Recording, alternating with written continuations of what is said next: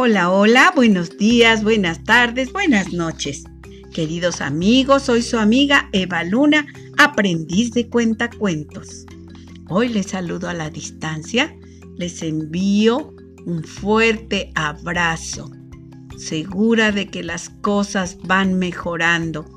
Quédense en casa, por favor. Les voy a contar una fábula titulada El hidrópico y el avaro. Espero que les guste. Y dice así, sed horrible atormentaba a un pobre hidrópico. Un día y agua y más agua bebía, y más su sed aumentaba. Un avaro le miraba y se rió de su merced. He aquí la imagen de usted, le dijo un labrador. Pues mientras más atesora, más insaciable es su sed. Y así es, mis amigos.